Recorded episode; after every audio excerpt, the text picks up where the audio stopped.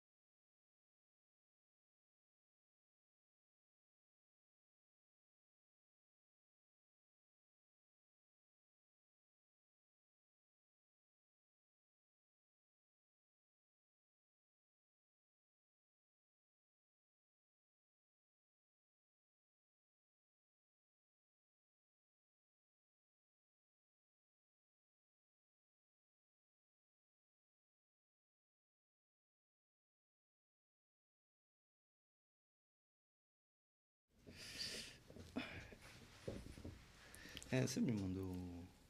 Ah, mandou. Beleza.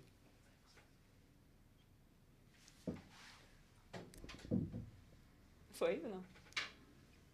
Ai, já começou e a gente achando Já? aqui. Já? Pode falar, vai. Desculpa, galera, a gente tava A descontraído gente tava aqui. na resenha. Já tava aqui em casa, começaram a contar a história. Mas sejam bem-vindos a mais um episódio ao vivo do Made in Brasil Podcast. A gente está muito feliz em receber aqui um casal que veio de Belo Horizonte para esse episódio ao vivo com a gente. Eu sou Carolina Viúde, estou aqui com meu parceiro de vida e de podcast, Dom Barros. Vamos lá para mais um episódio, né? Lembrando que o objetivo aqui é trazer a história de pessoas comuns que construíram resultados incomuns, para que você possa pegar dicas, insights, conhecimento, aplicar no seu dia a dia e melhorar também os seus resultados. Tenho certeza que o bate-papo aqui vai ser super legal. Galera, o casal que nós estamos aqui hoje é um casal jovem. Ele tem 26 anos, ela 28 anos, formada como dermatologista. Ele tem o maior grupo de corrida do Brasil, influenciadores, os dois como casais. E hoje a gente vai entrar um pouquinho na história desse casal, de falar como casais podem prosperar juntos e conhecer um pouco da história deles também, que a gente já ficou aqui curioso em saber. Recebam com muito carinho Ian e Lulu. E aí, gente, Prazer boa estar noite. Com você, gente. Estou muito feliz que deu certo, né? Igual você falou, a gente É. é de BH, conseguimos de última hora aí um tempinho para gravar aqui. Muito obrigada pelo convite, Carol e Dom. A gente Prazer está é muito feliz, nosso. viu? Na verdade, eu não sei se eu vim de BH ou eu vim do aeroporto, É. né? Porque a gente gastou mais tempo do aeroporto até aqui do que de BH até São Paulo. São Paulo sendo São São, Paulo sendo São Paulo. Vocês chegaram assim, pisaram aqui e falaram quero morar em São Paulo. Pegou o trânsito, quer voltar pra BH, né? É, quase isso. Casal, pra gente começar, a gente ia pedir muito assim pra vocês contarem a história de como vocês se conheceram. Mas eu acho que seria legal também um pouquinho antes, assim. Você tava falando aqui de todos os perrengues que passou, que já fez um pouco de tudo. Você é formada como dermatologista. Uhum. Vocês puderem contar um pouquinho da história de vocês, aí a gente chega na história do casal. Vamos lá, pode começar.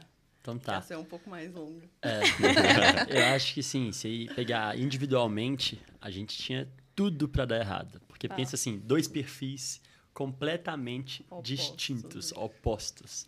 É, eu sempre fui uma pessoa extremamente aversa à regra, à rotina. Eu sempre odiei gente mandando em mim, fazer as coisas do jeito que todo mundo fazia.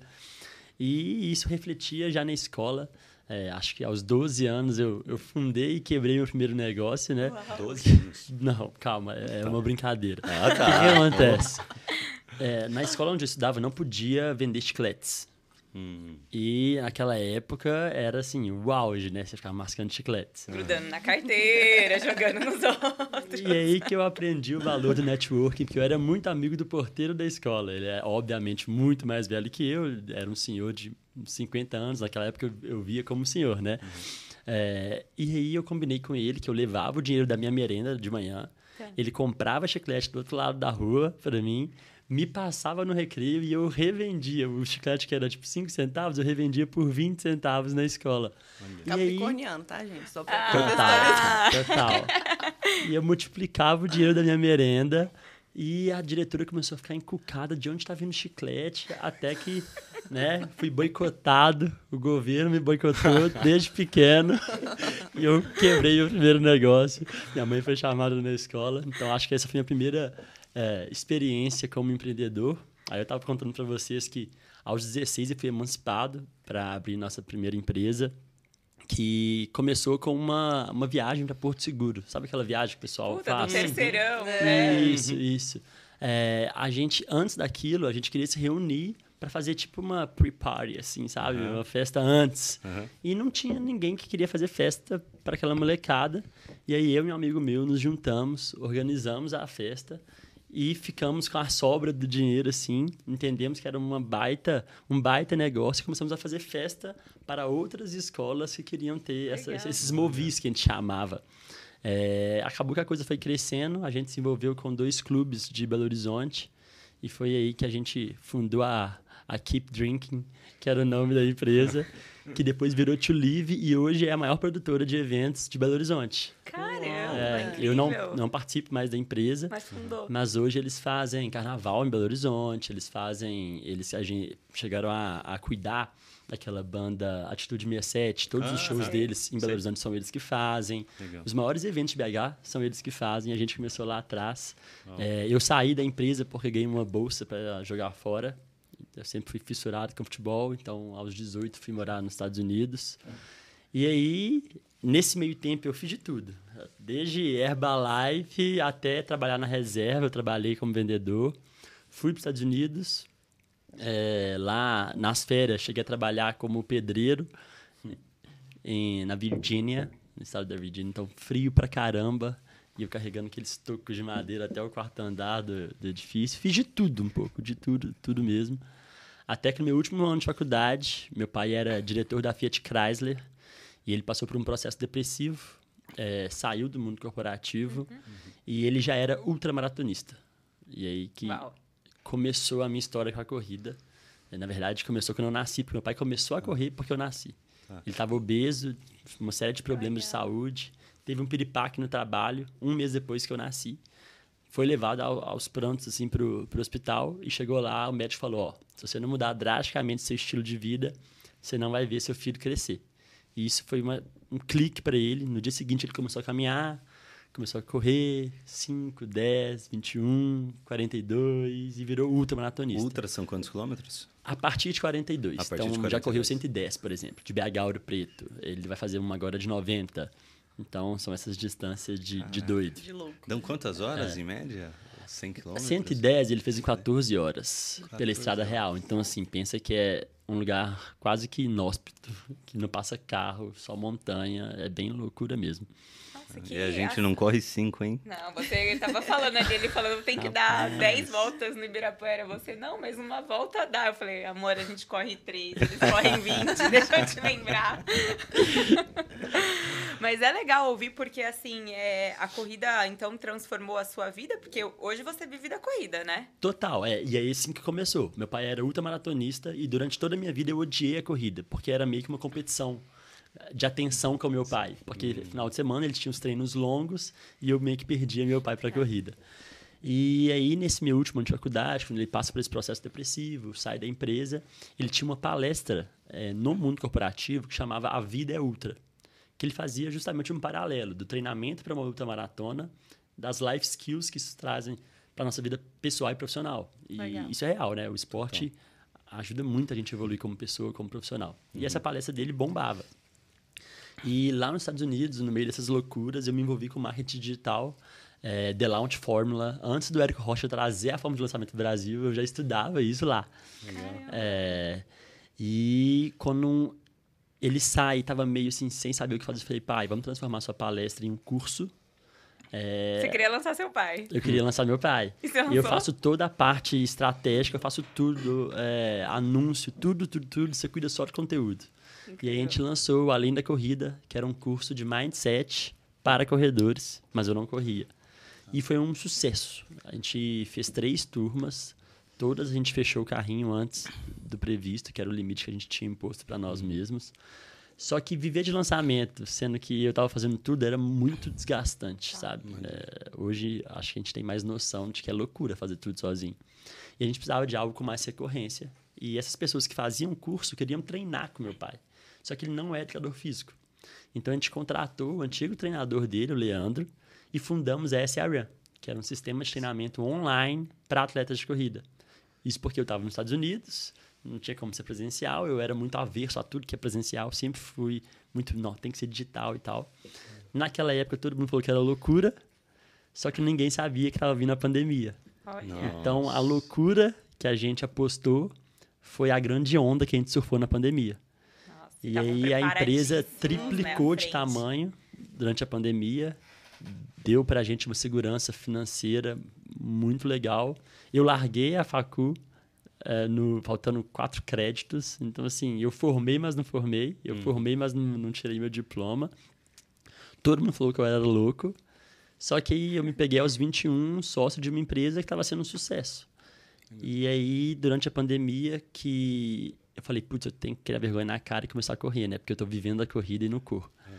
E aí, dia 19 de abril de 21, então exatos dois anos, pouco mais de dois anos atrás, eu tinha começado a correr e falei, ó, vou começar a fazer um vídeo por dia até dar 60 dias para eu expor a minha evolução na corrida com o intuito de trazer mais clientes para SRM. É isso que eu ia perguntar, se você já tinha essa mentalidade do digital como negócio. Sim, já Sim. começou com esse intuito. É, a SRM já era digital. Eu não tinha a mentalidade do digital como influenciador. Eu até tinha feito um canal no YouTube na época que eu morava lá nos Estados Unidos, mas muito de brincadeira. Eu cheguei a pegar 70 mil seguidores em quatro meses no YouTube. Só que eu ficava fazendo zoeira com os gringos, era uma coisa que eu me orgulhava, então eu não dei sequência. E aí, é, a meta era fazer 60 vídeos, um atrás do outro, todos os dias, porque eu sabia que não era do dia pra noite que eu ia ter resultado no, né, no Instagram. Só que aí o primeiro vídeo foi, assim, péssimo resultado. Aí o segundo foi muito ruim, muito ruim mesmo. O resultado, tipo, ninguém via, ninguém dava like.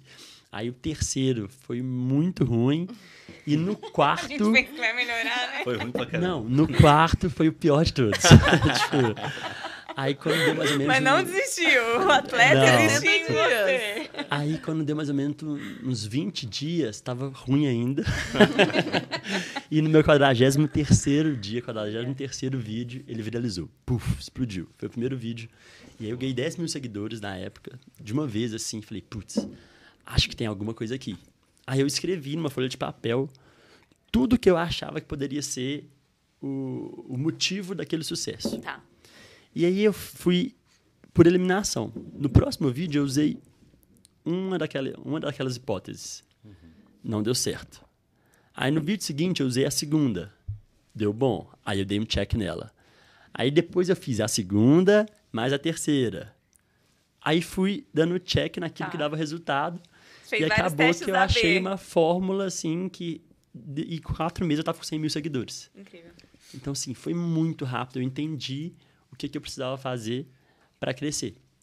E isso foi aí em novembro de 21. Eu já estava com uma visão um pouco mais de negócio. Como eu já tinha SRM, eu não dependia das marcas para viver. Então, isso me dava um poder de barganha muito grande, porque eu não fazia nada por produto. Nada. E isso foi a melhor coisa que eu fiz como influenciador. Eu não me vendi por pouco. Eu não me precifiquei por baixo. Então, eu só fazia aquilo que eu realmente achava que eu valia. E, independente da marca, se não tivesse me pagando o que eu achava justo, eu não fazia. E isso me posicionou no mercado de uma maneira muito legal. Isso foi, assim, divisor de águas para mim. Então, essa é uma dica. Tá produzindo conteúdo? Cara, tênis não paga boleto. É, tipo, se for fazer uma parceria com uma marca, se for só por produto, que seja uma marca que tem muito a ver com você, sabe? Uhum. Que vai realmente elevar a sua marca pessoal. Legal. Caso contrário, se for fazer por fazer uma caneca, cara, não faz. Não faça. Só faça se for realmente um bom negócio para você. E aí, janeiro de 22, eu ganhei mais com o Instagram do que eu ganhava com a empresa. Eu saí da operação, mantive um percentual é, como se fosse um Media for Equity, é, uhum. mantendo como influenciador da SRM. E desde então, sou só influenciador. Legal. E aí, a gente fez campanha com Mizuno, Adidas, Polar, New Balance. Uhum. Todas as marcas, as maiores marcas de running, a gente fez alguma campanha e daí foi. E... Isso até antes da gente se conhecer, até né? antes da gente se conhecer. Tá, agora aí agora vou... entra na... ah. agora Aí eu, depois gente, a gente vai juntar as coisas. É. Luísa, sempre fui uma menina super certinha. Primeira da turma que tirava as melhores notas. Aqui Igual era Ian. nerd. Igualzinho. Igualzinho, Ian. A nerd da turma. Não tenho nenhum médico na família. Sou a primeira. Resolvi fazer medicina no segundo ano. Eu sempre quis fazer engenharia, amava matemática, física. Eu gostava de estudar. Tá. E, mas eu vi na medicina uma forma, assim, realmente de eu encontrar meu propósito, assim, sabe? De ajudar as pessoas de alguma forma, impactar na vida das pessoas de alguma forma. É, sempre fui muito dos esportes. Minha vida inteira eu fiz natação, crossfit, comecei a, a malhar com 13 Levava anos. Levava marmita para a faculdade. Le... É, é mesmo. levava marmita. Então, eu sempre tive um poder de influência, assim, entre os meus amigos, nesse sentido... Da saúde. Muito, da, saúde. da saúde muito grande. E aí resolvi fazer medicina. Para mim, as coisas sempre foram bem naturais, assim, sabe? Eu não sofri muito para escolher, não sofri muito para passar, porque eu sempre fui muito disciplinada, assim disciplina eu acho que é uma marca muito forte minha. E aí saí do terceiro ano, passei na faculdade, passei na Federal de Minas, que é o vestibular mais difícil. É, na época ainda tinha a segunda etapa, que era a prova discursiva aberta, né? Hoje em dia é só o Enem. É, tirei mil na redação. Uau. Uau. É, minha redação foi publicada como exemplo, referência. Então sempre fui Isso muito. Eu não sabia. Do... Ah. Não sabia disso? É, foi pro site do Enem, como que eles dão uns exemplos de modelo, né, para as pessoas estudarem. E por curiosidade, você escreve assim hoje? Em algo, algum artigo? Legenda dos posts. É boa. não, não escrevo. Não escrevo. É, e aí fiz a medicina. Dermato também foi algo que aconteceu naturalmente mais para o final da faculdade. Eu era muito da linha cirúrgica. Até o último período eu ia fazer cirurgia geral e depois pensava em fazer coloproctologia. O que, que é isso? É para mexer com o intestino. Tá. Então, médico que cuida de hemorroida. Nossa, mas tem uns gostos, né, cara? Meu Deus. O médico é propósito mesmo, né? Porque, gente, não faz sentido. É. mas sempre gostei da dermato, porque dermato é uma área muito ampla, assim. As pessoas acham que é só estética, mas tem clínica, então tem muita doença, é, muita doença é, sistêmica mesmo, outras doenças que refletem na pele, e aí a gente faz o diagnóstico por manifestação na pele, então isso eu achava super legal. Tem muita coisa cirúrgica, resolutiva, então câncer de pele, você vai lá, opera e cura o paciente. E tem a parte da cosmetria que também é legal, essa parte da estética, que eu sempre gostei muito. E aí estudei durante o último ano mais focada assim para para residência, passei aqui em São Paulo, na Federal de São Paulo. Pouco crânio ela, Federal é, de Minas tipo Gerais, só... Federal de São Paulo. Assim, como se fosse normal. Aí vim para São Paulo, morei aqui três anos, fiz a Unifesp, é, que é referência aqui, Unifesp e USP, né?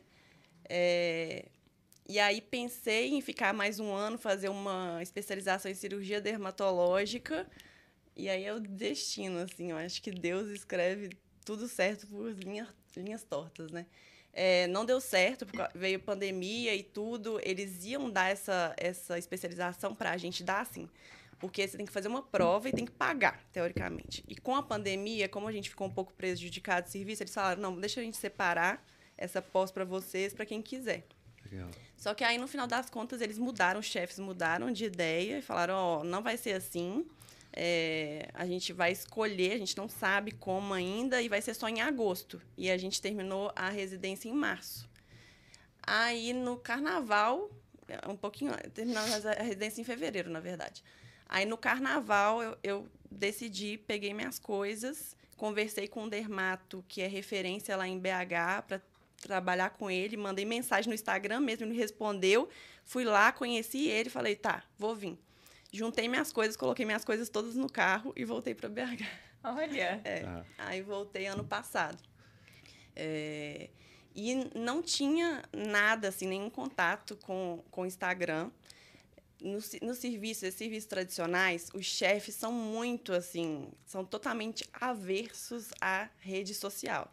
Então, qualquer coisinha que a gente po- postava, ah, é blogueirinha, é uma, é uma briga de ego, assim, a medicina, a dermatologia, principalmente, muito a grande. gente escutou isso de um cara do Nubank esses dias, Uhum. né? Que o, o Marcelo Toledo. né? É, ele falou que ele começou a se destacar tanto que foi assim. E aí as pessoas queriam ouvir ele. E tinham os cargos até mais altos que ele, ficava num conflito. Ele né? começa a ter mais holofote, às vezes, que o presidente da empresa, Sim, entendeu? Isso é muito Gera complicado em é. serviço de residência, assim. As chefes às vezes deixam de ensinar algo assim para realmente você não se sobressair, destacar. se destacar. E assim, quem, quem publica mais, quem tem mais artigo. E, cara, não faz o menor sentido. Você tem que, assim, crescer junto, sabe? Eu, nunca fui a favor disso. Esse meio acadêmico, assim, nunca me fascinou muito por isso, por esse ego muito grande. Eu tive muita sorte, assim, que meus amigos da residência, a gente é muito unido. É. Então, a gente se uniu muito, a gente fazia vários cursos juntos, assim, quem não ficou com a gente se afastou e acabou perdendo, porque a gente se unia e fazia muita coisa. Mas eu ficava com esse receio de postar, de, né, aparecer no Instagram por causa disso, porque querendo ou não, eu tô lá dentro do serviço, né? De alguma forma eles poderiam me prejudicar, assim. E eu ficava meio nessa. E aí postava assim, meio tímida, cheguei a De médico pra contratar. médico, sabe? É. Tá. Mais Porque técnica, assim, falando. É, cheguei a contratar empresa de marketing para fazer aqueles postzinhos prontos, bonitinhos, mas o negócio não virava. E a gente tem, depois da residência, a gente tem ainda uma prova de título de especialista. Então, a gente nunca para de fazer prova. É uma prova meio consagrada para você falar que você é dermato da sociedade brasileira, uma prova Tá. difícil de passar também. Então, a gente é cobrado nesses serviços grandes em passar. Os chefes meio que, ah, você não passou na prova de título, então a gente tem que fazer isso, sabe? E aí eu estava muito focada nisso, não estava conseguindo focar no Instagram, mas isso já era uma coisa que eu queria. Focar no Instagram, eu já entendia a, a importância do Instagram para o meu negócio, para dermato, para atrair paciente, mas ainda não sabia muito bem como fazer. E aí fiz a prova de título e no dia da prova eu namorava, namorei à distância a residência inteira. É. E aí no O dia Não, Não. vocês não Tá. se conheciam não se até aí. conhecia. Nós chegar no ah, momento tá. que, que No encontro. no encontro. é. E aí, no dia da prova de título, eu terminei. Ah. E, e aí eu falei, agora eu vou começar. Vou começar de alguma forma. Já tinha contratado empresa, ou mudei de empresa, Instagram, e já tinha esse negócio em mente, assim, de focar na rede social. E aí foi isso. Aí agora vai chegar. Aí chegamos no momento. Aí você momento- falou, Tchanã, eu sou estrategista de conteúdo e posso te ajudar. Só. Ah, deixa eu só contextualizar da corrida, né? Quando eu comecei a correr, que é uma coisa que muita gente pergunta também. Comecei quando eu mudei para São Paulo, que eu morava a um quilômetro do Ibirapuera. Tá. E aí ia pro parque para passear. Aí comecei a dar um trotezinho, cinco quilômetros aí. E aí eu sempre fui muito da disciplina e a corrida, assim, é o melhor esporte para quem é disciplinado, gente. Porque você treina, você vai ter resultado. Legal. E aí eu falei, não, vou melhorar o tempo aqui dos 5. Aí correndo mais rápido 5. Ah, não, vou aumentar a distância. Aí de- deixei de correr 5 para correr 7, 10. E tudo sozinha. Então não tinha treinador nem nada. Aí na pandemia eu comecei a intensificar, aí comecei a fazer os treinos do meu do meu ex-namorado, que aí era planilha, é, tinha, né, mais era mais organizado. E aí em setembro de 2021 eu entrei para uma assessoria. Então eu já corria antes de conhecer ele, já tinha corrida na minha vida, assim, também. Legal. É. Até Legal. porque não daria certo se não Se não tivesse. tivesse. É, E aí, como vocês se conheceram? É. Pensa só, tava, ela tinha acabado de terminar. Tá. A última coisa Tinha que ela duas queria semanas saber que eu era homem. terminado. É. E eu tava vivendo, assim, o sonho da minha vida. É, tipo, Aproveitando tudo. tudo aquilo que eu queria viver como jogador de futebol, eu tava vivendo só com a corrida. Aham. Viajando, tinha mudado de apartamento. Legal. Sabe? Tava Voando. ganhando dinheiro Já de tava ganhando verdade. dinheiro, legal. Eu tava, cara, a última coisa que eu quero agora é namorar. Geralmente é assim, né? É. aí, felizaço, curtindo pra caramba, sendo reconhecido. E aí, quando ela tava morando em São Paulo, eu estava solteiro e a gente tem uma amiga em comum, que é a Casey. Inclusive, Casey, a gente te ama. Nossa cupida oficial. O Isso, quando ela estava em São Paulo, ela tava, foi para BH algum dia visitar os pais dela e estava correndo com a Casey. Eu passei correndo, vi ela correndo, mandei uma mensagem para a Casey. Casey, quem é essa pessoa que está correndo do seu lado que eu nunca vi? Aí ela, Ian, é uma amiga minha de São Paulo, mas ela namora, tira o olho. Morreu. Não falei mais nada. Esqueceu. Óbvio, esqueceu. Passou um ano nessa volta dela. Vi outra pessoa maravilhosa com a Casey. Só que essa outra pessoa era a mesma pessoa. Ah. Mandei a não mesma lembrava. mensagem pra Casey. E a Casey falou: você já me perguntou dela, se agora ela tá solteira. Ai, você falou é agora. Aí isso foi num, no Foi a- sábado. final de abril, uma terça-feira. É, Ah, não, você não, encontra- isso foi num É. sábado. Aí na terça-feira eu vi elas treinando de novo.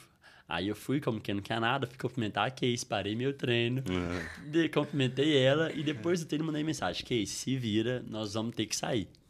A Casey organizou um jantar na quinta. Ela Então, me pensa, mandou mensagem, sábado, amiga, a gente vai sair quinta-feira, tá bom? Só É. me comunicando. Eu falei, ai meu Deus do céu. Vi ela no sábado. Terça-feira, troquei um oizinho. Na quarta-feira, ela tava treinando sem a Casey. E a gente fica rodando na Lagoa Seca, que é um percurso de um quilômetro em BH onde a gente treina. Tá. Então, assim, eu faço parte de um grupo lá em Belo Horizonte, que é o pessoal da Escada. É uma galera bem aficionada com performance, assim. É a galera que mais performa na região. Então, é uma relação de amor e ódio. Ou a galera ama ou o pessoal odeia. Porque fala que, ai, mas esse pessoal fica correndo junto, se acha que não sei o quê, é os donos da rua, entendeu? E tava correndo com esse grupo. E quando a gente tava correndo leve, a gente vai comentando. Tem aquela zoeira babaca de homem que você sabe. Aham. E tinha o tal da top 3. Aham. A gente ficava julgando quem era as top 3 da Lagoa Seca. E foi a semana que surgiu a Luísa. E tinha um impasse, porque muita gente estava botando ela no top 1 da Lagoa Seca. E nisso eu falei com. Eu já estava, né? Você Resguardado pela Casey, então eu já tinha um pré-contato que ninguém sabia. Falei, gente, se a gente der mais uma volta e ela tiver, eu vou parar e vou falar com ela. Aí foi aquela zoação, vai nada, que não sei o que, que não sei o que. E nisso ele não tinha começado a me seguir no Instagram. Eu não sabia quem ele era Mas no ele já quis Instagram. marcar um território. É, ele ali, tava, né? é, Só tava fazendo um doce. Top 1, né, da Lagoa. amigos já tinham 1. seguido ela. Aquela manada de homens Eu seguindo só vi um ela. monte de seguir, mas eu segui Aí o que, que eu pensei? Falei, eu não vou ser o mais um, né? Não segui. O Daí, Dom adora. Não, homem é engraçado, né? pô, eu ia ser mais um, todo mundo babando lá, eu fiquei quietinho na minha. Aí, quando a gente faz a curva, eu vejo ela vindo. Ela tinha acabado de treinar, ela tava andando. Eu parei meu relógio, todo mundo ficou tipo, não acredita fazer isso. Fui pra, pra, pro, pra calçada e fui andando em direção a ela. Quando tá uns dois metros de mim, ela tropeça, cai quase no meu colo. Tá brincando. Sério? Se- eu acho que ela se Levei jogou. um tru- é, Eu acho que ela se Eu jogou. tenho certeza. Acho que ela já tinha visto das Já outras vezes. Aí não tinha como, cara. Foi assim. Aí a gente já deu risada, demos um oi ali. Ah, tô combinando de sair com a Casey. Eu falei, ela é, tipo. É. Aí na quinta saímos, fomos jantar. Do lado de onde a gente jantou tinha uma balada sertaneja, o observatório. Que eu abominava a balada sertaneja, eu gosto. Mas, Mas a balada, essa balada não. é porque é bem. é, não é muito Risca legal a balada. assim. Assim. É, não é que é muito legal. Vai a galera bem diferente, Tá. assim, entendeu? Tá. Mas era o que tinha. Fomos pra balada, eu, ela e a Casey. Ficamos na balada e a Casey ficou com a gente. Então, pensa na Cupido. Boa, né? Boa. Parceira. E a Casey falava, cara, eu não dou quatro meses pra vocês estarem namorando. Acabou. Não, morando junto. Morando junto. É. E, cara, foi dito e feito. Quatro meses a gente tava morando junto já. É. Ela. Ela foi tomando conta do meu apartamento, na verdade, né? Teve um dia, um final de semana, que eu falei com ela, traz sua escova de dente pra cá. Ela, ah, que escova de dente, não sei o que. Passou duas semanas. Cara, eu não tinha mais armário. Ah, eu não sei sabia como onde é. estava mais minhas cuecas. né? Não, eu isso sei é como é. mentira. Ela roubava Mas suas meias também ou não? Até hoje. Nossa. Meia agasalho. É Mas a Kate, que já conhecia a gente há mais tempo, ela sempre falava, amiga, o Ian é você, homem. Vocês são iguais. E apesar de tudo, né, de parecer que nós somos os opostos, a gente, A gente é tem- muito igual. A gente é muito Legal. igual. Isso é muito bom de no casal, vida, né? Em como Sim. ver a vida. A gente é muito igual. Essa parte da disciplina, essa questão É. de ser muito família. Então, assim, toda semana, toda terça-feira a gente vai pra casa dos meus pais. Todo domingo a gente almoça com os pais dela. A gente tem isso muito forte. Legal. A gente não gosta de sair tanto, a gente gosta de acordar muito cedo, a gente treina, a gente vai pra academia. Então, assim, nos pontos-chave a gente é muito parecido. parecido, Legal. Apesar de, em outras coisas, tipo essa questão da, da, da médica e do empreendedor, a gente ser muito diferente, só que a gente se complementa Isso é também. muito bom. é, E aí que tá o, o grande sucesso. Acho que quando a gente se conheceu foi uma quebra de paradigmas pros dois. Eu sou capricorniano, então aquela 24/7, sabe? Eu não me Eu dava sou também. eu não me dava tempo pra respirar. É. Eu- Pra nada. Eu era totalmente, sabe, focado Workaholic. naquilo e eu não fazia nada além daquilo. Eu tava deixando de ver meus pais pra fazer a coisa acontecer. E ela me mostrou que, cara, não é assim, é, sabe? Dá pra, dá pra ter um equilíbrio. Fazer com mais É, leveza, Eu não né? acho que Sim. equilíbrio funciona no começo da nossa caminhada. Eu acho que no começo a gente tem que desequilibrar mesmo pra fazer acontecer. É Mas quando ela me conheceu, cara, eu já tava ganhando super bem, já tinha uma certa estabilidade, já era referência naquilo que eu fazia, então eu podia me dar o luxo de ter equilíbrio Uhum. pra ter qualidade de vida. E ela me mostrou isso. E em contrapartida, a cabecinha de médica, que assim, a Lu é um crânio. É um crânio. Mas tinha uma cabeça de médico. Acho que eles estudam tanto aquilo, eles são tão centrados naquilo que eles perdem noção do todo, sabe? Então ela falava: Ah, daqui cinco anos eu quero pensar em montar minha clínica. Cara, a gente tá montando duas. Uau. É. Entendeu? Porque a gente não É. tem nada, nada de gestão, nada de finança, nada de empreendedor- empreendedorismo na faculdade. A gente não aprende, assim, sabe? Então tem que ser por conta mesmo, eh, na- prática, a gente aprender. Então a história do médico é essa: você forma, você vai ou trabalhar no hospital, ou vai trabalhar em alguma clínica maior. E aí, depois de um tempo, você vai e tenta abrir sua clínica, sabe? É, é uma cabeça muito, né? Muito diferente. Uma- Ou não.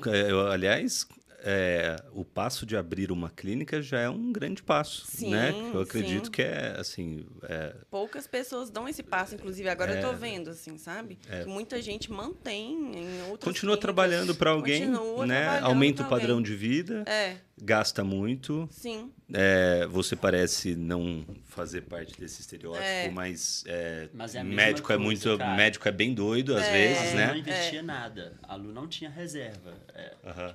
Por mais que eles tenham a capacidade de geração de caixa muito alta, Uhum. é um descontrole financeiro gigante também. Não que ela seja É porque a gente descontrolada. demora mais tempo para ganhar dinheiro também, né? Porque assim, É. a gente ganha uma bolsa de residência, eu morava fora, então eu tinha que pagar aluguel, tinha que dar plantão, então realmente o passo para ganhar dinheiro demora um pouquinho mais na medicina. Mas isso era uma coisa que me incomodava muito, até na hora de gerar os conteúdos, isso ia abriu minha cabeça, que é isso, esse estereótipo de dermato, da dermato certinha, bonitinha, cerebral que começar, vai gente. aparecer no Legal. Instagram de jaleco. Usem protetor solar, é, façam esse procedimento, façam botox. Uhum. Isso é uma coisa que me incomodava. É essa ostentação muito grande, assim. Você vai nos congressos de dermato, é assim, um desfile de moda, um despacho de grife. Parece que se você não é bem sucedido, se você não tem o cintinho da Gucci, você não tem a bolsa Chanel, a bolsa Hermès, você é ruim, assim, sabe? Não, é uma Eu falei, cara, né? é, eu vou precisar comprar uma bolsa de 60 mil reais para mostrar que eu sou bem sucedida? Então, eu não sou assim, eu não vou ser assim, eu não quero ser assim. E é, foi aí E o que, que você enxergou, Ian, Cara, assim, já é. Tendo, eu conheci né? a Lu, né? Eu não conhecia Aham. a, a doutora Luísa. E a Lu é super da zoeira. A Lu é super. Vocês são super engraçados, né? E Você os não tem dois, noção né? do que é em casa. A zorra que é. Quem vai lá em casa fica com medo. Fala, não, vocês são, vocês são irmãos. Não Muita tem gente condição é vocês. Vocês namorarem parecem nenhum... também, né? É. Cara, é uma zoeira sem fim, sem, sem limite, sabe? E ela é isso, ela é muito energética, ela é muito querida, ela é muito expansiva, ela é, sabe? Ela é Que tudo legal. isso. Só que no Instagram, a Luísa era... A gente fica com medo de perder Sabe? credibilidade, né? E aí a primeira coisa que eu falei com ela, falou, me empresta o Instagram. Peguei o Instagram dela, fui nos- no- nas pessoas que ela seguia, dei um follow em todas as dermatologistas. Você não vai seguir mais, isso não é referência pra você. Se você quer fazer diferente, para. Porque as pessoas ficam, os médicos, eu sinto que eles fazem conteúdo não A pro gente público. mesmo, né? Eles É. fazem para serem aprovados pelos outros, outros médicos, médicos. que nunca vão pagá-los, nunca vão consumir nada deles. Falei, cara, quebra isso. O que dá certo não é isso. Você tem que personificar a doutora Luísa. Tanto é que hoje as pessoas consultam com ela e chamam ela de Lulu. Não chamam ela de doutora Luísa. Isso é muito bom. A Lu, onde ela, ela abriu a agenda ontem aqui em São Paulo. Fechou? Que Legal. médico que faz isso? A gente abriu a agenda em Floripa. Fechou? Belo Horizonte.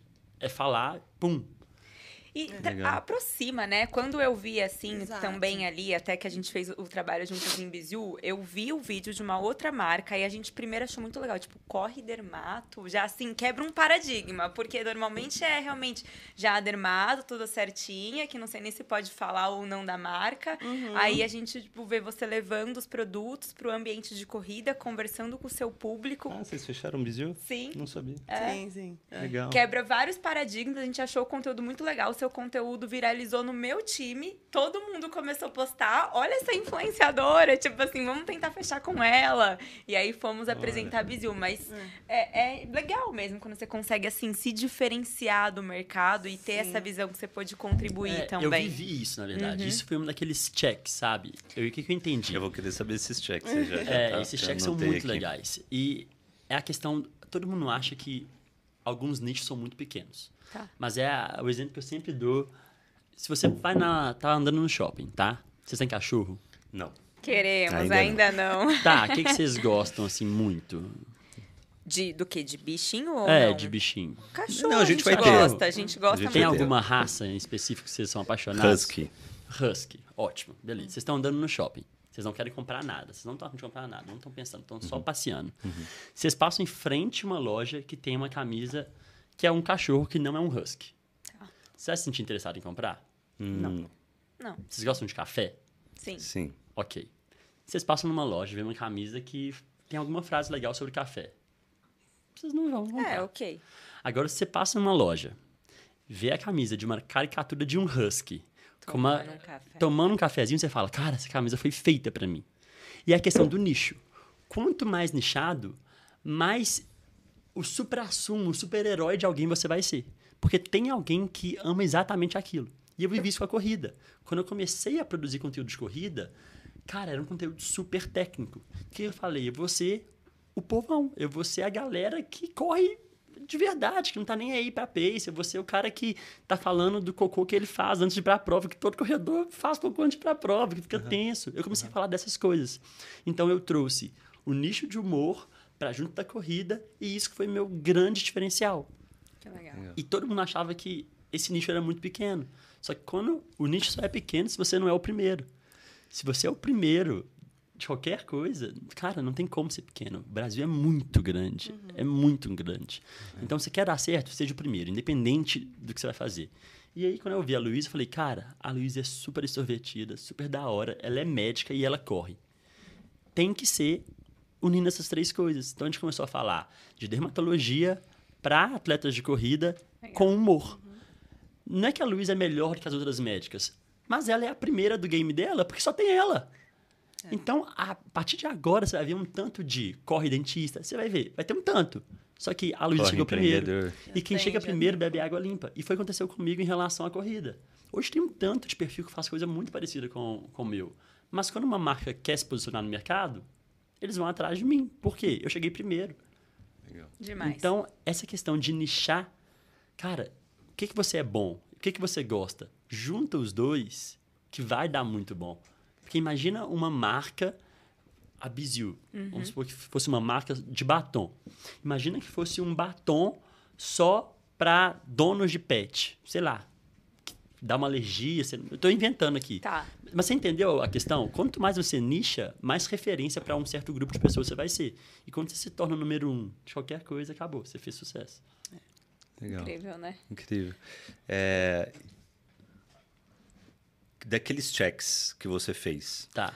é, não sei se você vai lembrar na ordem, mas qual que foi o primeiro que você viu que deu certo, qual que foi o segundo, qual que foi ah, o mais impactante nos seus resultados? Tá. Mais impactante de todos, sem dúvida nenhuma, é que a rede social que a gente tem hoje é uma rede social vertical e é extremamente dinâmica. Então, você não. A sua, a sua ação na rede social ela não é muito racional. Você não para muito para pensar ao interagir com o post. Tá. É meio que instintivo, já percebeu? Que você fica tum, tum, tum, e do nada você Para em algum. você não pensou, não, isso aqui eu quero prestar atenção, isso aqui é um assunto legal. Não. Então, o que, que eu percebi? Os três primeiros segundos de qualquer vídeo são o que mandam no vídeo. Independente do seu conteúdo, você pode ter o melhor conteúdo do mundo. Se você não fizer algo muito chamativo nos três primeiros segundos, você não vai reter aquela pessoa. É, porque Instagram é não dá uma tempo. rede rápida, né? De É o conteúdo tempo do rápido. cara passar. É. Passar. Então, esse foi um, um dos checks. É, o outro check que eu dei foi que eu percebi que a rede social, o Instagram, TikTok hoje, não é uma rede social de watch time. Tipo, não importa se a pessoa tá só te vendo. É uma rede social de toque.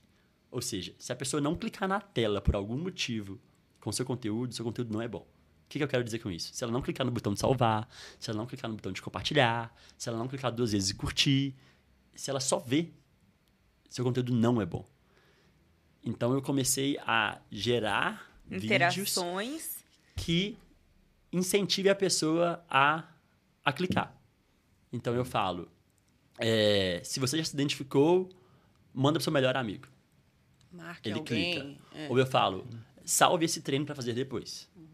Então eu sempre dou um comando para a pessoa Tá. Legal. e esse check começou a dar muito certo. Só que eu percebi que todos os meus vídeos que viralizavam tinham um check que é o check desse check, que o comando não pode ser genérico.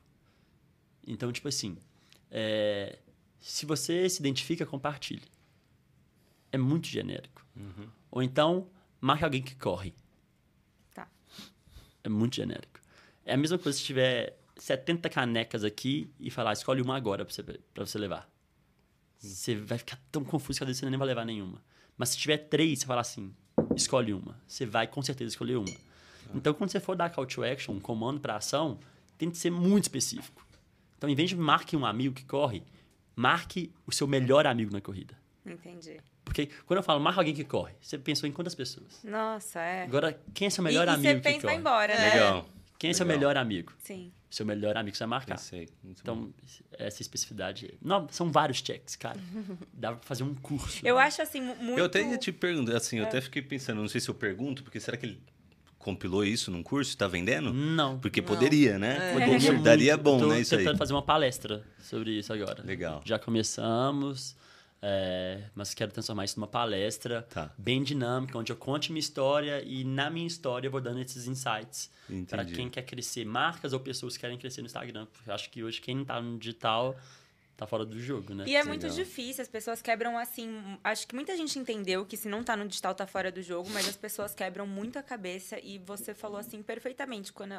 Poxa, a Lu se transformou ali. A Lu, ela, ela é legal, ela é da hora, ela é engraçada, e a médica, opa, entra numa caixa.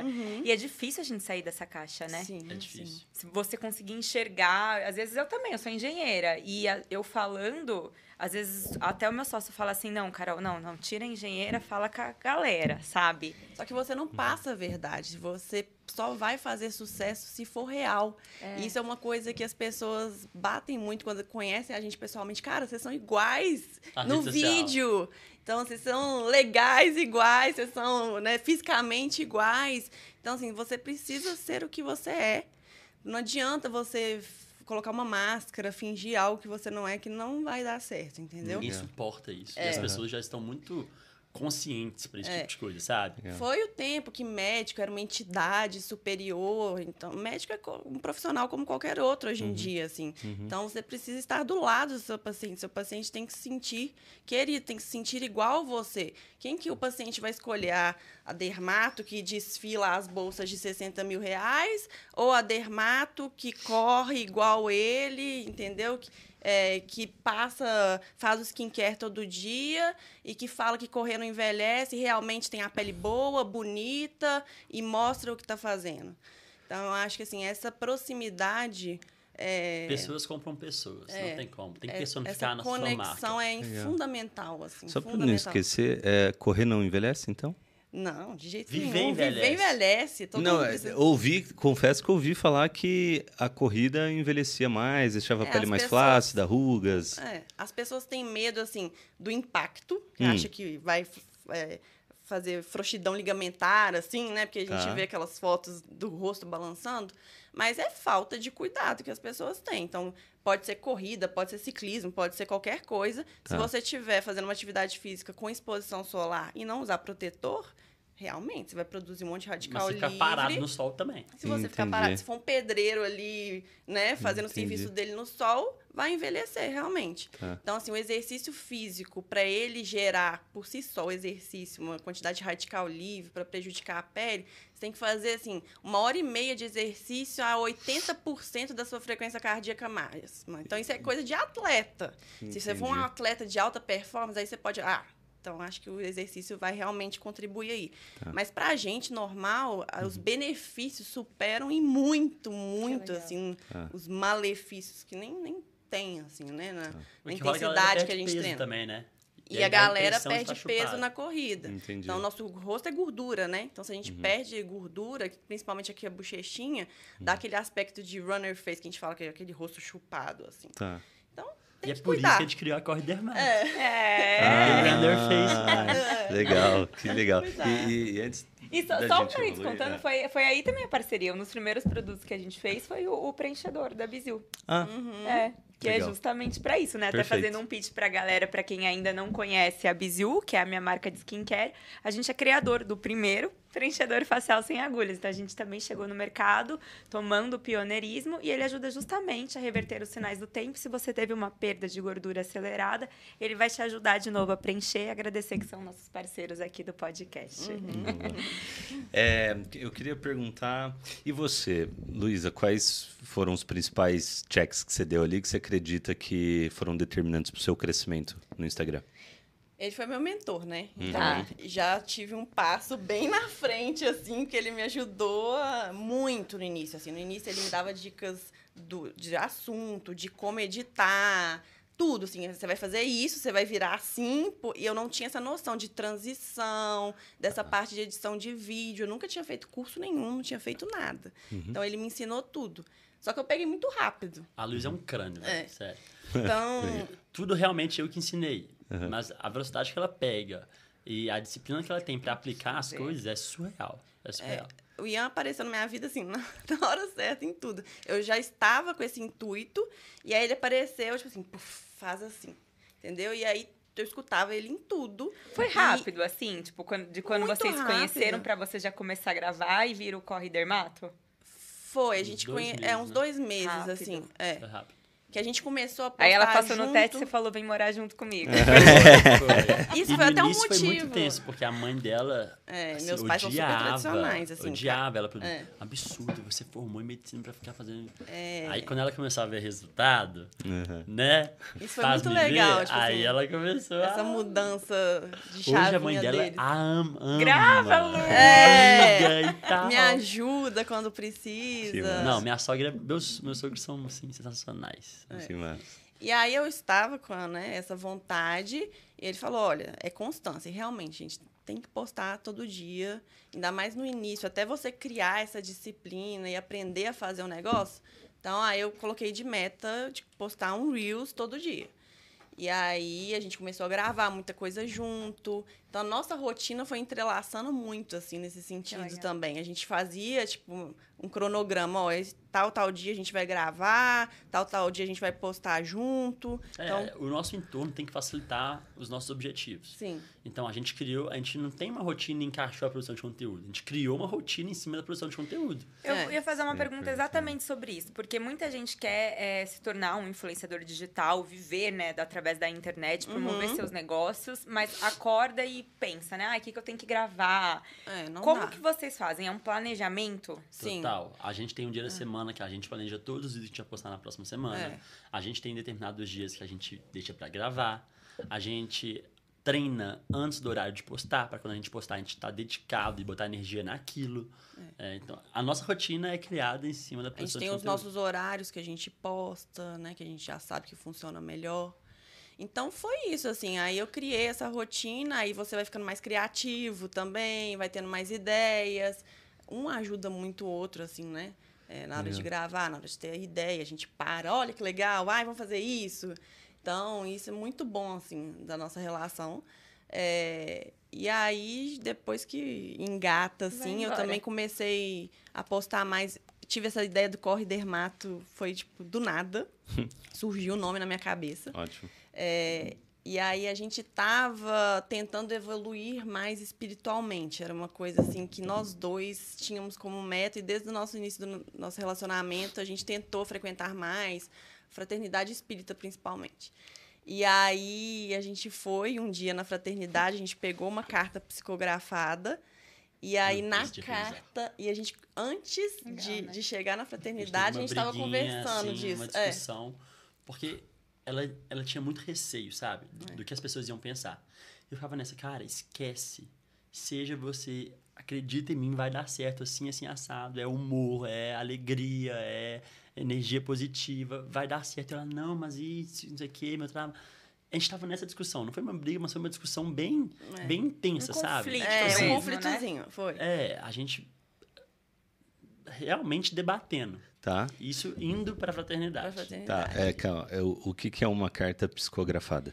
É, um médium fica na- reunião, né, na fraternidade espírita, e aí ele recebe o espírito e escreve uma carta através, né, do, do médium, é uma personificação ali do espírito, e escreve uma mensagem para você. Antes de começar a reunião, você vai lá, só passa seu nome, é, endereço, e aí ele psicografa durante a reunião, e no final ele chama seu nome lá e tá a carta para você. Você não dá mais nenhuma informação, nada sobre você. E só um, só um parênteses. A gente começou a buscar espiritualidade. É. Eu sempre fui muito cético. E então a gente começou a perguntar tudo que chamava a gente. Tudo. A gente Entendi. viveu de tudo para entender qual era o nosso caminho. E acabou que no final das contas, o que a gente faz? A gente faz um culto no lar É, com, os meus pais, na terça. A gente não frequenta nenhuma igreja, a gente reza todo dia, a gente lê um, um livro que tem umas passagens bíblicas. Então a gente Legal. pegou um pouquinho de cada coisa. Cada coisa fez o E nosso a gente encontrou, a gente agradece É. toda noite, no mínimo três coisas do dia. É. Tipo, coisas simples. ah, legal. eu queria agradecer pelo almoço de hoje, foi muito bom. Ou queria agradecer o contrato que a gente fechou, ou a viagem que a gente fez. Pode ser coisas grandes ou coisas, mas Muito isso é- legal. tem um poder. Foi a forma que a gente achou de estar conectado com Deus, energia, o Ser que maior, for que você né? chama. Então a gente, ela tá falando da, da, da casa espírita, mas a gente não tem uma religião. Tá. Uhum. A gente tá tentando se conectar com o que a gente acredita. Muito Legal. legal. E aí na carta veio: é possível ser feliz no trabalho, é possível conciliar alegria e trabalho. Aí eu li aquilo, olhei pra ele, eu falei: é isso. E ele falando, seja, seja humor, Cê- seja alegria. Era exatamente É. isso que a gente tava falando. Ela, ela tava naquela, não, mas eu não posso ser. Eu não posso tirar meu posicionamento de médica com humor e tal. Falando, amor, é justamente o contrário. Você vai se conectar com as pessoas, você vai ser quem você é. Não adianta nada se no Instagram você ser essa médica maravilhosa, sendo que na vida pessoal você é uma pessoa totalmente diferente. Você é da hora, você é, você é isso. Só coloque isso no seu Instagram que vai dar sucesso. E aí vem Legal. essa carta. É. Aí no dia seguinte eu troquei o nome, fiz um post anunciando isso. E aí, em agosto, mais ou menos, final de julho a agosto, a gente começou a postar. Então, não tem nenhum ano, eu saí de, sei lá, tinha 1.500 seguidores, agora eu tô com quase 100 mil. Uau. É, tudo E orgânico, a tudo sem Luísa hoje é a médica dermatologista com maior audiência do Instagram, no Brasil. Não tem ninguém que tem mais alcance. Então, Seguidores as alcance, pessoas é. Você compram. tem o maior Aham. grupo de corrida. Eu sou o maior perfil de corrida do Maior Brasil. perfil de corrida do Em Brasil. termos de alcance também. Perfeito. É, Tá? e Tem é gente que tem mais seguidor não fala muita coisa. Não, não. É. É. E você, maior perfil de, De dermato. dermato. Aham. Vou te Ou dar uma. seja, você superou o nicho. Tipo, Sim. ah, não é corrida, é dermato. Que era o Sim. que você queria. É. Só que através Exatamente. do humor da corrida. Sim. Então, hoje, nenhuma dermatologista no Brasil alcança tantas pessoas na rede social quanto a Corre Dermato. Nenhuma. Que Isso é muito louco. Que incrível. Isso é muito louco. E, gente, um- uma pergunta assim, agora mais casal mesmo. O que, que Uhum. vocês sentem? Vocês foram morar juntos com quatro meses, super se identificam. O que, que vocês dão de dica pra casais prosperarem juntos? Eu acho que é parceria, cara. Você tem que ser parceiro. É, A gente faz muita coisa junto, assim, a não ser no trabalho, o resto tudo a gente faz junto. Vocês A são gente- grudes? É. É, A gente treina treina junto. Claro que cada um faz seu treino, mas a gente Aham. treina no mesmo horário. É, a gente tenta sempre ir né, nos encontros de família juntos. Nossos amigos, todo mundo se adoram. Eu sou super amiga dos amigos dele, ele é super amiga das minhas amigas. Viagens também, a gente sempre tenta fazer junto. Isso foi uma coisa que eu deixei pra ele no início, porque ele já tinha o Instagram, ele já era o famoso. e eu ficava meio assim, tipo assim, como que eu vou aparecer no Instagram dele? O Rio é um, um exemplo muito legal. o Rio né? foi muito legal. E foi uma coisa muito natural. Ele foi me introduzindo, assim, no Instagram dele, foi me mostrando, ai, olha essa ideia aqui, vamos fazer. E eu fui topando. E foi acontecendo, assim, entendeu? Então foi algo muito natural eu entrar no Instagram dele. E foi uma coisa inovadora também, assim. Não tem casal corredor, assim, igual a gente posta. Agora tem. Primeiro de novo, É, né? nós somos referência de tem, mas, casal. gente, você É. que chegou depois. É, tá sinto legal, mas hum, calma. Descobre outro nicho. Então, assim, a gente é muito parceiro, acho que isso é fundamental. Não ver seu, seu companheiro como é, um competidor, assim, sabe? Não querer competir. Isso eu acho É, fundamental. isso é o Ian, fundamental. ele é referência no que ele faz, entendeu? Então eu não vou querer ser maior que ele no Instagram, não vou querer competir por, A por gente sabe se colocar, publicidade. Sabe? É, a gente vai. A gente foi no, na- no congresso de dermatologia. Cara, aquele momento é da Lu. Dela. É. é. Eu sou ali só né? coadjuvante. Ao mesmo passo que em alguns momentos da corrida, ela é coadjuvante. É, e isso não é demérito. É. É você que queira a- o seu namorado, a sua namorada brilhando por ele. Tem muita gente que quer, tipo, homem principalmente, quer uma namorada para ser sua. Uhum. Aquela pessoa submissa, aquela pessoa que tá debaixo do seu guarda-chuva. Cara, o que eu mais tenho tesão na Lu é o tanto que ela é cabulosa. É falar da Lu, sabe? Ela é sinistra, ela é um crânio, ela é a melhor médica de todas. É isso, isso que dá, você tem que admirar a pessoa. Então queira ver a pessoa brilhando, porque eu isso, acho só vai mostra trazer muita coisas boas. insegurança da pessoa, né? A pessoa insegura não quer ver a outra que tá do seu lado crescendo. É verdade. Isso era o que eu sofria no meu antigo relacionamento. Tipo assim, eu não postava porque ele não gostava que eu. Ele era totalmente averso à rede social, então ele não postava nada. Então, Ia se eu, criticar tudo. se eu postava uma foto, sei lá, de top na academia, ele reclamava, entendeu? Então é uma coisa que te puxa pra baixo, assim, sabe? Hoje em dia é o contrário. É. Minha filha, bota esse corpo pra jogo, porque não é à toa que você tá treinando, não. Mais curta, vamos ganhar, vamos ele é ganhar, vamos ganhar likes. vira um pouquinho. Não tô zoando nada, é assim mesmo. Brincadeira, mas é verdade. Então, acho que é isso, assim, sabe? A gente é muito parceiro e a gente tem uma admiração muito grande um pelo outro. Eu acho que isso é fundamental. Eu não canso de ver ele falar. Já escutei várias coisas aqui várias vezes e eu não canso. E o Rio foi muito legal, que a gente estava comentando, a Maratona do Rio. Ano passado a gente Rapidão, foi A maratona do Rio é tipo assim, a maior de, do a Brasil. rave dos corredores. É, sabe, a, a Copa do Mundo dos corredores no Brasil. Que hora. Então É. são 40 mil pessoas. É. nossa, Doido Nossa, querendo correr. É. So- sonzeira também? Tem, Tem, show. tem esse ano teve show do Tony Garrido, tem escola de samba, é assim, um evento mesmo. É, E aí a a gente, gente tava foi no, com a Adidas esse ano. Olha, É. patrocinados. é, Sim. Que demais. A gente estava no início do namoro no ano passado, né? Foi minha segunda meia maratona, a gente correu juntos. E aí eu via esse carinho das pessoas com ele, pedindo para tirar foto, que isso é uma coisa muito forte, assim, da gente, sabe? As pessoas chegam, assim, viraram fãs intimidade com a mesmo. gente. É. muita liberdade, é. sabe? Legal. As pessoas se Acho que o inspiram humor muito. que, que, que também traz um pouco isso, É, né? Porque ser. o humor, ele já traz calor, então você já, Sim. tipo, sente que conhece a que pessoa, conhece, né? as pessoas chegam, não, eu- desculpa estar falando assim com você, mas que parece que a gente já é amiga já? É, então eu via isso, é cansativo até, mas assim, e eu achava comigo na demais. Maratona do Rio do ano passado, o Tempo tempo, inteiro todo. atrás, tirando fotos. Eu tirava foto. Ai, cara, deixa eu tirar a foto. E eu era ano, fotógrafa ela viveu o oficial. outro lado. Esse ano todo mundo queria tirar foto com a gente. É, Que aí viu o casal. foi, é, foi uma Legal. mudança, assim, dramática. Foi muito legal ver, assim, o tanto que a gente evoluiu nesse sentido, sabe? Juntos. É.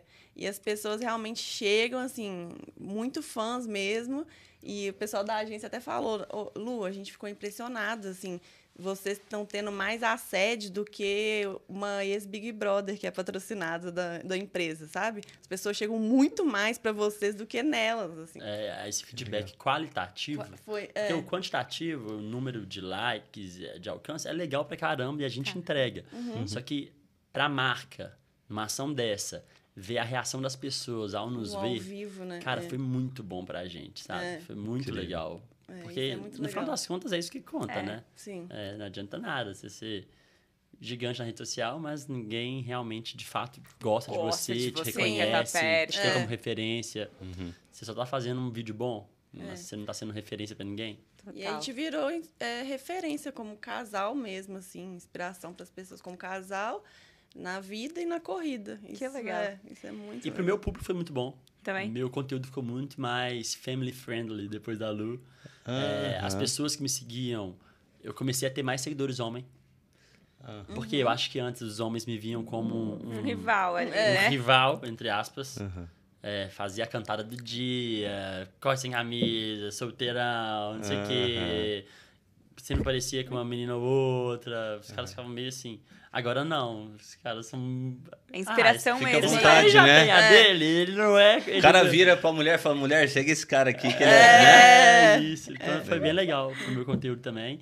E querendo ou não, esse público é um público que consome mais. né? Eu ia falar isso. Então, para as marcas foi muito bom.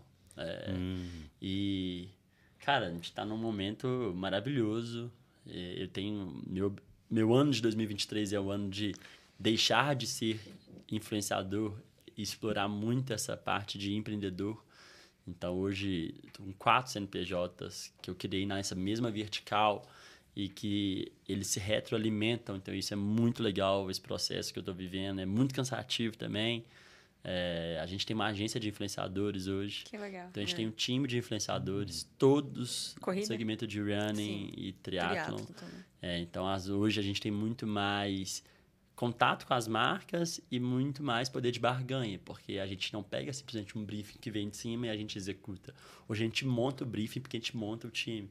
Então a gente ganhou muito mais autonomia para fazer. Então está sendo um Incrível. processo bem legal. Eu tô muito curiosa, assim, pra saber um, uma parte estratégica da sua mente que você falou assim, poxa, é, viu seu pai, falou assim, pai, vamos fazer o lançamento como ultramaratonista, se lançou também nas redes sociais, formou ali a maior comunidade, né, o maior grupo de corrida, viu a Lu entendeu como ela poderia se destacar. Quando você olha assim, até para as pessoas poderem tentar fazer esse exercício de descobrirem quem elas são e como que elas conseguiriam se posicionar na rede social, por onde você acha que a pessoa tem que começar, assim, perguntando o que para ela mesma? Tipo, Cara, acho que a primeira coisa é se perguntar o que, que você gosta de Tá. fazer. Qual que é a sua paixão? Depois, o que, que você é bom? Porque tem gente que é apaixonado por uma coisa que não é bom, né? É, não adianta nada você talento. amar É. o futebol, querer ser um jogador ser ruim, a- aceita, sabe? Então, assim, acho que ter essa consciência muita gente não tem. Tá. É, então, o que, que você gosta, o que, que você é bom e como que você pode unir vários detalhes, características suas para formar esse nicho que é único. Como você pode nichar tanto ao ponto de você ser único naquele mercado? Eu acho que é isso. legal. Então, se você ama a corrida é, e é bom em produzir conteúdo, qual vai ser o terceiro item que vai te diferenciar? Você vai ser um corredor bariátrico? Você vai ser é, um corredor que vai levantar a bandeira é, Diabetes, igual o nosso da amigo, diabetes, né? Que é igual um diabetes amigo nosso que a gente tá tipo um. criando É. mais um perfil agora. É. Nosso melhor. Todo, gente, todo mundo que ronda ao nosso redor, eu vou falando. Vai virando Vocês influenciador. não querem criar um empreendedor? virar- Não, assim, isso pode Vai não ser virar. corretor, pode treinar, né, amor? Então, eu acho que é isso. Legal. Quais são as características em você que une o que você é bom, o que você ama e que é seu? Porque tem algumas coisas, igual, é, cara, o sotaque nordestino. Eu sou apaixonado com o sotaque nordestino. Na produção de conteúdo, isso é muito forte. Isso pode ser um baita diferencial. O Nordeste é extremamente. é, é, eles têm essa carência de bons influenciadores. Então, quando aparece, são os caras que mais explodem. Olha isso, olha os nossos grandes nomes. Carlinhos Maia, Whindersson, são verdade. todos do Nordeste, porque é muito grande, é muito forte. Por que, que não tem um grande influenciador nordestino na corrida? Por que, que esse cara não vem e vira o corredor nordestino? Entendeu? Então, busque algo que vai te diferenciar. É, Legal. e é isso, acho que... Irado. É, os dois comentaram da, da disciplina, que com certeza foi fundamental para vocês construírem né, tudo que vocês estão construindo. Ah, vocês, acreditam, vocês acreditam que vocês desenvolveram isso através da corrida ou vocês já trouxeram isso da personalidade de vocês? Eu já trouxe Eu isso. também. É, Eu joguei É. bola minha vida inteira. é. Esporte, né? esporte, cara. Primeira coisa, no- nosso filho, ele vai nascer já, Esporte. Fazendo Nadando, esporte. jogando bola. Fazendo... ele vai ter que fazer tudo, ele não vai ter escolha, vai ser esporte. Ah, mas eu quero videogame, não vai ter. É, esporte, esporte, esporte, esporte. E eu sou uma pessoa extremamente competitiva. É, Chega, é num nível absurdo. Se a gente jogar um par ou ímpar aqui, Aham. Eu vou ficar É, até eu ganhar. Não, mas, mas isso é da hora, porque essa mentalidade de sempre ser o primeiro, assim, Sim. o primeiro, o primeiro, tipo, É. seja a primeira. É. É A gente tem uma. Quer dizer, eu acho que eu que tenho, né? O Sozinho. quê? Uma competição. Não, a gente tem. A gente tem, né? É que ela não expõe muito, mas às vezes eu pergunto pra ela: quanto é que você faturou mês passado? aí, Essa é gostosa, aí eu falo, tá, então quanto que dá por dia? Tá, entendi qual que é a minha meta por dia. É igual esses ontem, ontem ele tava assim, amor, preciso faturar tanto. Aí eu falei, você tá competindo é comigo? É. Aí eu falei, tá, então você chega aqui que eu vou dobrar. Daí os dois assim competindo. mas né? aí que você tá perdendo. Sabe o que eu fiz? Eu sou sócio investidor. Vira o der marido. É o que eu mais quero, mas não, não tem, né? Aqui, ó, mina de ouro, viu, bem? Eu já tentei já. Mas ela também tenta na minha e. A gente se- enfim. se ajuda assim também, por A exemplo. gente fala tudo nosso de qualquer jeito, né? É. Tipo isso, da comunicação, na determinação dos treinos. Tipo, ele sempre foi muito mais. E aí eu falava, não, vamos, tipo assim, os- ele ama suplementação, trabalha com isso há 10 anos. Eu Falei, poxa, você revende tantas marcas, trabalha tanto tempo, por que, que você não cria a sua? E aí a minha expertise, tipo, de criar marca, fazer do zero, então, assim, compartilhando conhecimento, aí ele criou a marca dele de suplementos, aí a gente fica se ajudando. E eu, por exemplo, não queria colocar minha marca em marketplace e com receio de investir em TikTok. E aí, através dele, ele também me mostrou ele investindo em TikTok, eu vi dar certo, daí eu comecei a investir. Então a gente tem muito essa troca também, Legal. né? É, isso é, Sim. fundamental. É, a Luísa é muito melhor que eu, então eu tô investindo nela, Nela. porque quando ela ganhar mais, eu vou estar ganhando também. Aí você vai, ai, Lu! Vai deixar de ser influenciador pra ser der marido. É marido, assim, é a profissão daqui a Der cinco marido, anos. você já tem que criar esse arroba, hein? É marido, é uma boa, hein? A corrida foi, assim, sem dúvidas, o que mais trabalhou minha mente, sabe? É. Eu ainda não fiz maratona, mas pensa, correr 42 quilômetros, passa tudo na sua cabeça, sabe? É um reflexo da vida, assim mesmo. E se você pensa qualquer, igual ele falou já hoje, né? É muito fácil você desistir, você parar na hora que você tá correndo. Então é um trabalho mental toda hora ali de não desistir, de né, saber lidar com a dor e saber lidar com frustração também, porque a gente é muito competitivo e nem sempre vai dar certo. É. Uhum. Nem sempre a gente vai conseguir o tempo que a gente quer, nem sempre a gente vai pegar pódio que a gente quer. Então, isso, assim, é uma coisa que a corrida me ensinou muito, sabe? A lidar com, com as perdas, com as Legal. dores, com as derrotas. Não tentar me comparar demais com as pessoas, e sim comigo mesma. Tentar ser o melhor que eu posso ser, é, melhorar o que eu fui ontem, ser melhor hoje. Isso a corrida me ensina todos os dias. Bacana. É, Eu acho que a gente é um só. Não tem como você ser um baita empreendedor É. e trair sua mulher. É. Alguma hora isso vai refletir no empreendedorismo. Não tem como você ser um baita atleta e não ser é, consciente em relação à sua alimentação, não tem como você querer ter sucesso no negócio, mas não cuidar do seu corpo, a gente é um só.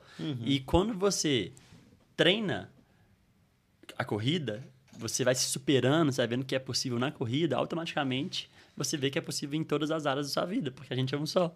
verdade. então a corrida ensina muito para a vida, É muito. E tem, é, tem coisas que a gente não aprende no livro, que a gente não aprende no podcast, que a gente não aprende em escola nenhuma. São as life vivendo. skills, né? Tem coisa que você só aprende vivendo. É, não tem como eu te ensinar consistência. Não tem como eu te ensinar resiliência. É, não tem. Tipo, eu posso te dar o conceito, te mostrar o que é que é, mas, cara, se você vai desenvolver isso. E a melhor maneira da gente desenvolver isso é um dia após o outro e tudo mais. E no empreendedorismo, agora você quer chegar o primeiro empreendedor, tudo relacionado à corrida? Cara, eu vou ser Forbes 30 Under 30. Isso é meu objetivo. E Amém, amém. Já, escutei isso, hein? Tô nessa também. Tá na meta também. Falei, tem que chegar, eu tenho um ano agora. negócio. É, eu ainda tenho um pouquinho mais. Mas eu vou ser. Então, cara, daqui cinco anos não vai ter como alguém correr no Brasil e não tá consumindo algo meu. É, vai ser impossível. Incrível. E, Marca é própria, vai chegar aí também. cara, eu acredito muito que a gente tem sucesso quando a gente faz algo que a gente é muito bom e traz pessoas que são muito boas em outras coisas para fazer com a gente. Tá. Eu, eu acho que o Media for Equity é um caminho mais legal do que a marca própria. Perfeito. É. o que você domina e gosta. Porque, cara, se você é a melhor nisso aqui, por que, que eu vou querer criar a Bizian, sendo que eu posso participar da Biziu? Total. E eu tenho o que você precisa. Eu tenho a personificação que você precisa, eu tenho a audiência que você precisa, eu tenho é, o, o conteúdo que você precisa. A forma de fazer, A porque às vezes a fazer. gente, como marca, não sabe comunicar Exatamente. mu- com a audiência. Isso é o embate até Exatamente. que a gente tem. e você né? tem o que, eu, o que eu preciso. Eu não tenho paciência para cuidar da parte logística. Cara, imagina a parte logística de uma marca dessa. É algo surreal. Fornecedor. Quantos fornecedores você tem? Não é problema, viu, gente? A gente fala lá em É casa. a SKUs. fala, Quantos SKUs problema, têm? né? Entende? Eu, eu não quero, eu sei, se eu precisar, eu sei. É, eu fiz business, eu tive outras empresas, trabalhei E em vai descobrir empresas. também o caminho, né? Mas eu não quero. Legal. Porque eu sou. Meu grande diferencial tá aqui. Pra que, que eu vou perder meu tempo fazendo isso que é o seu diferencial? Perfeito. Então é assim que eu vejo. É, e eu acho que é muito. É um pensamento muito pequeno você querer o bolo só pra você. É muito melhor você ter uma fatia pequena de um bolo que você pode fazer crescer, sabe? Então eu sou Total. muito dessa. E fazer mais bolos, né? Sim. E mais Exatamente. coisas. É. Exatamente. Então é isso. Então. Tem uma, um- agora umas perguntinhas, é que eu falei, as perguntinhas finais, né? As polêmicas. fazer uma pergunta pode, antes? pode. É, Você tem algum mentor? Você Legal. teve algum mentor Tenho. nessa jornada? E de onde que você acha que veio a disciplina? Eu entendi, veio sempre do esporte. É, Mas, Mas a disciplina é uma né? parte, né? E a mentalidade como um todo? Cara, eu acho que assim, eu dei muita sorte na vida. Porque meu pai sempre foi CLT. Tá. E meu pai sempre foi um cara, é o cara que mais trabalha que eu conheço. Mas trabalhar muito não é sinônimo de sucesso. E meu pai teve muito sucesso. Mas ele poderia ter muito mais. Tanto é que hoje meu pai é meu sócio, hoje ele empreende, ele tem muito mais sucesso de quando ele era diretor na Fiat. Sucesso que eu falo em todos os sentidos. Ele é muito mais feliz, ele ganha muito mais dinheiro, ele está muito mais realizado. Meu pai se tornou empreendedor por minha causa. Mas eu aprendi a trabalhar por causa do meu pai.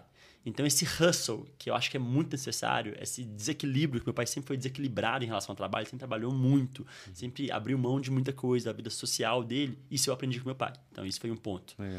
É, só que eu estudei numa escola, meu pai sempre me deu a melhor escola. Então eu estudei numa escola que é o Sebrae, é, ETFG, é a Escola Técnica de Formação Gerencial do Sebrae.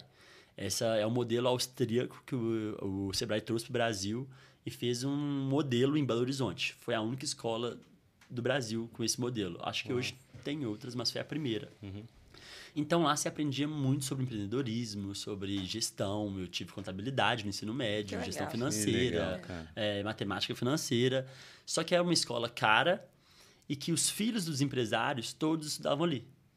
Então eu tive o melhor dos mundos. Eu tive o hustle, dinheiro lá em casa nunca sobrou. Eu sempre tive tudo do bom e do melhor, tá? Meu pai sempre me deu uma condição de vida muito boa, mas nunca sobrou. A gente nunca viajou para fora, é, sabe? É, nu- nunca, nunca teve acesso. Então eu tinha essa sensação de hustle, mas ao mesmo tempo, meus melhores amigos tinham muita grana. Então eu tive também a perspectiva, que é o que falta para muita gente. Então eu vi que era possível. A minha primeira namorada, o pai dela era um puta médico, um puta empreendedor. E eu via a- o estilo de vida deles e falava, cara, isso é muito diferente do que eu tenho, mas é possível. O meu melhor amigo, cara, a família dele é extremamente bem sucedida. Então eu vi, eu tive, eu apesar de não ter muito dinheiro, eu circulei no meio Networking já, né? isso. E aí eu aprendi isso com festa. A gente começou a fazer festa muito cedo. Então, com 17 anos, eu fazia, eu tinha duas, eu tinha dois dias no Chalézinho, que é a principal balada de Belo Horizonte. Isso me conectou com muita gente, muita gente. Então, acho que esses foram os dois pontos que foram cruciais. E aí, quando você fala de mentor, cara, eu sempre dei muita sorte. Mas hoje, se eu tivesse que escolher um, o Rodrigo Barros, é, ele é fundador da. Não é fundador, ele é hoje o presidente, CEO, sócio majoritário da Boali, que é a maior rede de fast food saudável do Brasil. Tá. É, e é um cara que me ensina muito. É, ele me conheceu como influenciador, ele me seguia, a gente acabou se conectando, fiz ações para ele na Boali. Ele me conheceu, ele falou: caralho, Ian, aquilo que você mostra no Instagram é 1% do que você é, porque a gente conversa muito de negócio e ele me adotou, assim. E isso que é essa parte, assim, perdão se fui eu que não vi, mas essa parte do Ian, assim, empreendedor, ela fica mais nos bastidores na rede, você não mostra tanto, Não. né? É aí que tá, as pessoas fazem o que elas gostam, mas a gente tem que fazer o que dá certo. Entendi. Então eu tenho um funil de conteúdo, onde a maior a boca desse funil é o humor.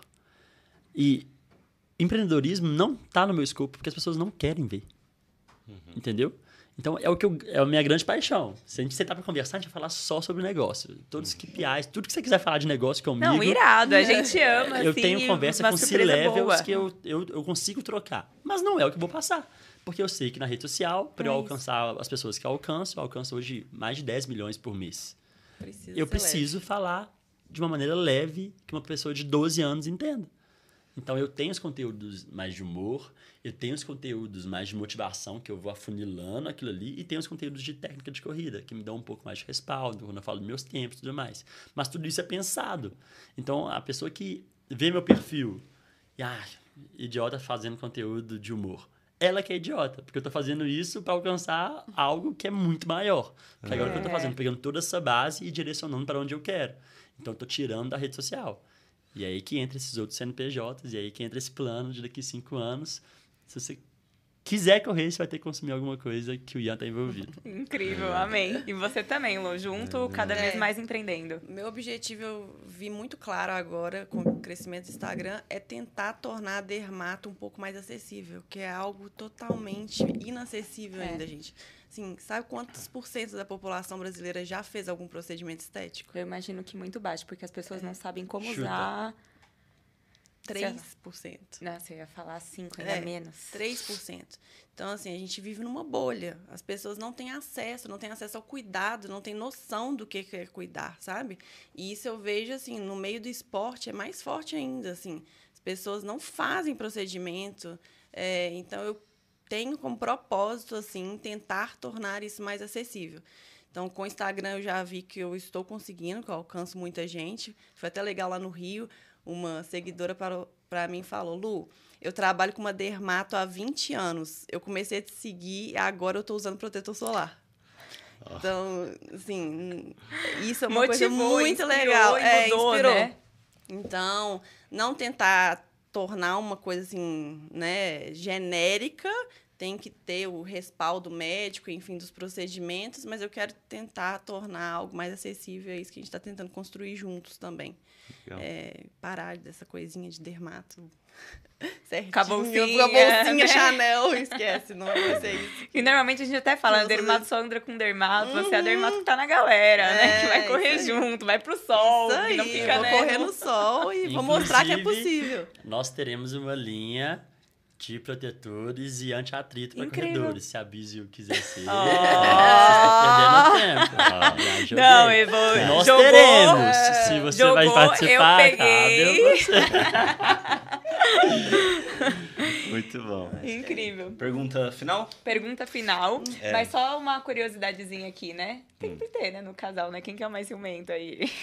A Lu, Eu. com certeza. É. Nenhum é muito, não. Não é É, doentio. ela não é, não é. Mas eu sou muito boaça. Muito de boa. É. Mas a gente não briga por ciúmes tanto, É. assim, né? E mais organizado. A Lu. Ai. Não, os dois são bem bagunceiros, mas o é muito bagunceiro. Não, eu Vocês sou brigam. organizado no que importa. Tipo assim, eu sei quanto que eu gastei de. Ele é organizado com dinheiro só, gente. É. É. o que. É o que com o importa, resto né? das o coisas, resto não. eu pago alguém Paga pra, alguém pra fazer. organizar. É isso. Vou jogando, né? Joga Vai um tênis, joga um. Lá em casa é assim, uma fileira de tênis no corredor. Que vocês não têm noção. Eu tive que comprar sapateira pra organizar e doar. Porque Enche a é- sapateira, Não, né? mas se Não me cabe. perguntar em janeiro quanto você gastou de estacionamento, eu Você sabe. É mesmo. Caraca, outro nível. amor, antes de você fazer a pergunta final, deixa eu fazer uma pergunta aqui. A Uhum. frase do dia é. Nossa, a frase do dia é. Ah, mandou bem. Todo mundo pergunta isso. Então tá. Casais que vivem compartilham juntos e enriquecem juntos. Ser? Aê! Boa. Ó, é, o que a gente não deixa de perguntar é, é realmente é, em relação a, a uma característica ou uma habilidade, tirando disciplina, que a gente já falou aqui, é, que vocês acreditam que foi determinante para vocês poderem crescer e construírem grandes resultados, resultados acima da média, uma característica, uma habilidade que a audiência possa talvez pegar emprestado e tentar aplicar no dia a dia para melhorar os resultados. Eu acho que é não ser apreensivo. apreensivo. É, medo te trava, sabe? Então, se eu tivesse medo de escutar ele, tivesse medo de arriscar e de quebrar esse paradigma, a gente não estaria onde a gente, eu estou agora, sabe? Legal. Então, a apreensão é uma coisa que te paralisa. Legal. Ótimo. Eu acho que autoconfiança. Eu Autoconfiança. sou uma pessoa extremamente autoconfiante. Se eu sair hoje com chinelo vermelho, calça verde, blusa azul e alguém falar que tá ruim, eu não tô nem aí. Só que quando você traz isso para outros campos, isso ajuda muito. Legal. Porque acho que pessoas compram pessoas e não tem nada melhor do que você olhar no olho da pessoa e ver que ela tá confiante. Às vezes ela tá falando uma loucura, mas ela tá tão confiante que você acredita. Então, eu acho que eu tenho algumas loucuras que eu acredito tão cegamente que acontecem, né, amor? A gente, É.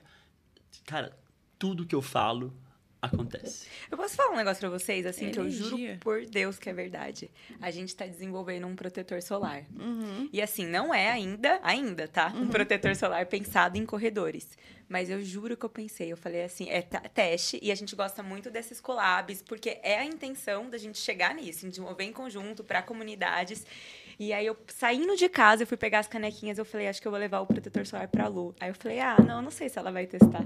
E aí, tipo assim, eu não trouxe, mas vocês falaram do protetor solar. A gente vai continuar essa conversa, protetor mas solar e eu antiatrito. pensei nisso. A gente, a gente já teve que- duas conversas. Legal. É, não engrenaram por questões de, de número mesmo. Uhum.